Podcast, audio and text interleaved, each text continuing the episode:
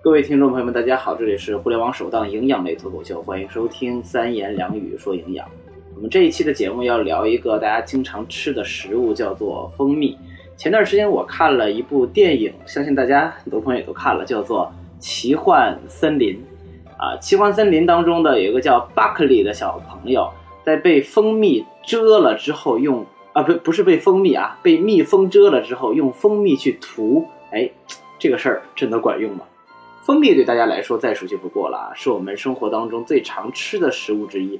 我们每个人真的都吃过，一直以来人们都给予了蜂蜜各种各样的一个呃褒奖吧。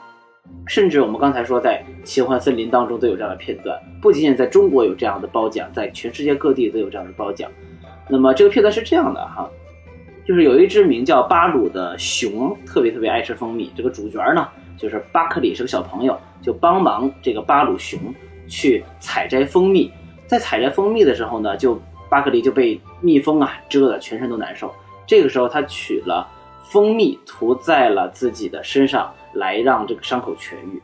啊，但是呢，剧情归是剧情，啊，然后这个蜂蜜到底有没有这样的作用呢？我们说要说蜂蜜，首先我们就要来了解了解蜂蜜，看看这个蜂蜜当中有没有那些成分能够起到这种所谓的作用啊。蜂蜜是由小蜜蜂辛勤工作的劳动的产物，这个没问题啊。然后，蜂蜜是蜜蜂的食物。首先，大家要清楚，蜂蜜是蜜蜂的食物，不是人的食物。当然，它们吃不完的时候，我们可以把它啊搜刮过来，成为我们的食物。所以，小蜂蜜为大自然提供了啊蜂非常甜美的这个食材。比人类更喜欢吃蜂蜜的，它其实是熊。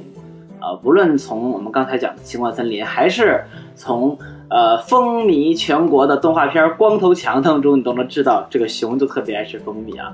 其实除了熊之外，几乎每一种哺乳动物也都喜欢吃蜂蜜，人也是一样啊。其实人也是一样，动物们喜欢吃蜂蜜的原因是什么呢？哎，思考一下，您是动物吧？咱都是动物，对吧？咱动物喜欢吃蜂蜜的原因是什么？它甜嘛，吃起来甜啊，因为蜂蜜甜。甜是动物对蜂蜜最直观的感受。首先，这种口味、这种味道，它可以吸引我们；其次，这种味道它背后隐藏着什么呢？它背后隐藏着营养价值非常丰富的糖类。糖类可以给动物提供丰富的能量，同时也可以帮助动物来储存能量。根据现代科学的分析啊，我们发现纯的蜂蜜不是人工合成那些那些所谓的蜜啊，是正儿八经的小蜜蜂。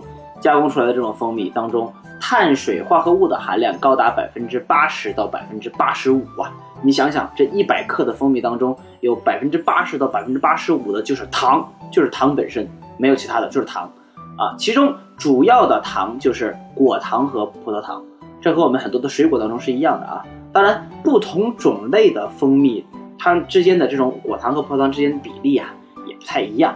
这个花的蜜，那个花的蜜，它说实话也不太一样。除此之外，啊，还有百分之十到十五的是什么？是水。哎，想想百分之八十到百分之八十五的是糖，还有百分之十到百分之十五的是什么？是水。啊，那么除了这些水和糖之外，其他的就可能就很少了啊。所以你会发现，蜂蜜当中的主要成分就是果糖、葡萄糖还有水。除此之外，可能会有可能会有不到百分之一的其他的营养物质。例如一些少量的维生素和矿物质，这些少量的维生素和矿物质在整个蜜蜂蜜当中仅仅占不到百分之一的一个量，因此我们说蜂蜜它其实是一种热量高而且营养素怎么样单一的这么一种食物啊，它并不是一种营养素很均衡、种类很丰富的食物，它是一个热量很高，都是糖嘛，百分之八十到八十五都是糖，而且营养素很单一的食物，而在生活当中啊。哎，它这可可不是这么回事儿，对吧？老百姓可不这么去理解的，因为它在社会当中不仅流传着说涂蜂蜜可以消炎的这样的说法，还传播着各种各样跟蜂蜜有关的一些神奇的作用。那又是怎么回事呢？其实通过上述的营养成分分析，我们可以得出啊，呃，可能存在的那些所谓的神奇的作用的发挥作用的那些成分，可能就存在在哪里啊？它只可能存在在那百分之一当中。这百分之一还有维生素和矿物质，除了这百分之一的里面存在的这些维生素、矿物质当中，那些所谓的可能存在的神奇的成分，就只在这零点几甚至零点零几当中。而我们说那些成分呢，经过现代科学的发现呢，研究呢，并没有发现出那些啊很明确的东西所在啊。但是呢，这些研究有很多啊，但是很好的这种结果，说实话没有。这个时候可能会有人说，哎，那个。哪个哪个国家那个卖什么卡蜂蜜是吧？咱今天节目当中不能把它提出来，对吧？卖什么卡蜂蜜，它不是有什么消炎的作用？啊，这种蜂蜜它比较特殊。那经过这个现代科学的研究发现，在这种蜂蜜当中含有一种啊，其实就是我们说的双氧水的那个成分啊，这个，但是它并没有含那么多啊，成分就是双氧水的水成分，但是它并没有含那么多。仅仅是一丁点一丁点，也就是在那百分之一当中还有那么一点点一点点，所以从这种层面上，所谓的具有一点的这种消炎的作用，但是呢，啊，并不是那么的强烈，它的作用的程度并不是那么强烈。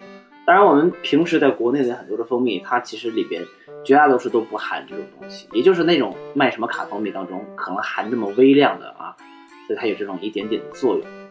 所以绝大多数的蜂蜜，我们应该从什么样的视角来看它呢？我们应该从什么样的观点和态度来看它呢？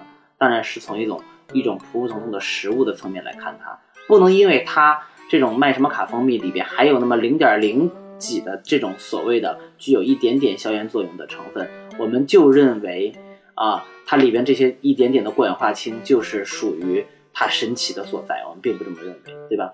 就像说我们啊。这个吃了一个一个一个一个一个烧饼吧，里边点了几粒这个芝麻。我们是在吃烧饼，而并不是在吃芝麻，对吧？你不能说拿着这个带一点芝麻的烧饼，就说我今天吃的是芝麻，而不是吃的烧饼。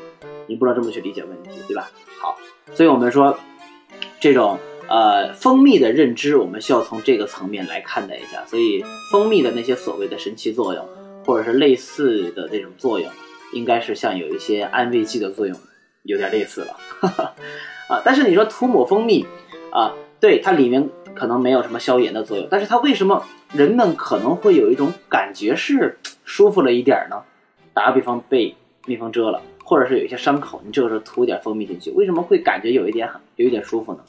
那是有一种我们叫做渗透压的作用。你这么去理解这个问题啊，就像我们自己在家里腌黄瓜条的时候，我们会放盐，放完盐进去之后呢？这个黄瓜条就会怎么样？就会脱水，哎，黄瓜就会脱水。那么同样的，人的组织也是一样的。当有个组织破损的时候，你把这种高渗透压的这种百分之八十到百分之八十五的这种高糖的物质涂抹到伤口的时候，你的伤口也会同时脱水。所以这个时候你就会感觉并没有那么难受了，你的你的伤口并没有那么难受了。但是并不代表这种行为可以进行杀菌啊。它这种如果是纯糖的话，百分之。八十百分之不八百分之八十到百分之八十五的是纯糖，剩下的全是纯净水的话，没有一点点的细菌和杂质的话，那这样的话的确能够呃能够让这个细菌呃抑制它的繁殖。但是这个蜂蜜当中它并不是说一点杂菌都没有啊，并不是那么纯的呀。也就是说这个这个蜂蜜当中其实是存在细菌的，所以从理论上来讲啊，这个行为并不是很安全。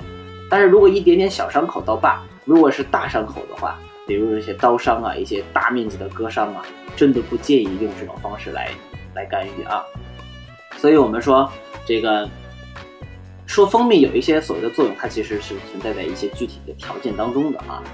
好了，呃，那我们刚才讲了这么多，我们就可以很好的理解为什么人们或者是为什么传统上的经验会把蜂蜜描述的非常的神奇。其实大家去可以从另外一个层面去分析啊，在古代社会。一旦人身体不舒服的时候，啊，当然这个和伤口没有关系，这是另外一种感觉啊，就代表打个比方说啊，这个呃一个女性月经不舒服啊，月经期间不舒服，那可以用来治疗这种病的工具真的不多呀，你想想是不是啊？那怎么办呢？蜂蜜它的产量又很低，所以就感觉非常的宝贵，又非常的甜啊。以前的人们在糖的摄入量这个层面也非常的少，所以这个时候给他来点糖水，来点这种蜂蜜水。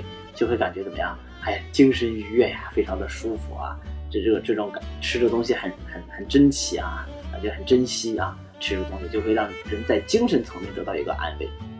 那么从现代医学上呢，我们刚才也提到过啊，伤口破损，一定要防止感染。而蜂蜜并不是无菌的，所以即便是蜂蜜有存在一些呃渗透压的这种作用，但是呢，我们在出现这种大的伤口的时候，也不要被呃也不要使用蜂蜜来进行一个解决，对吧？一定要去医院进行正规的处理。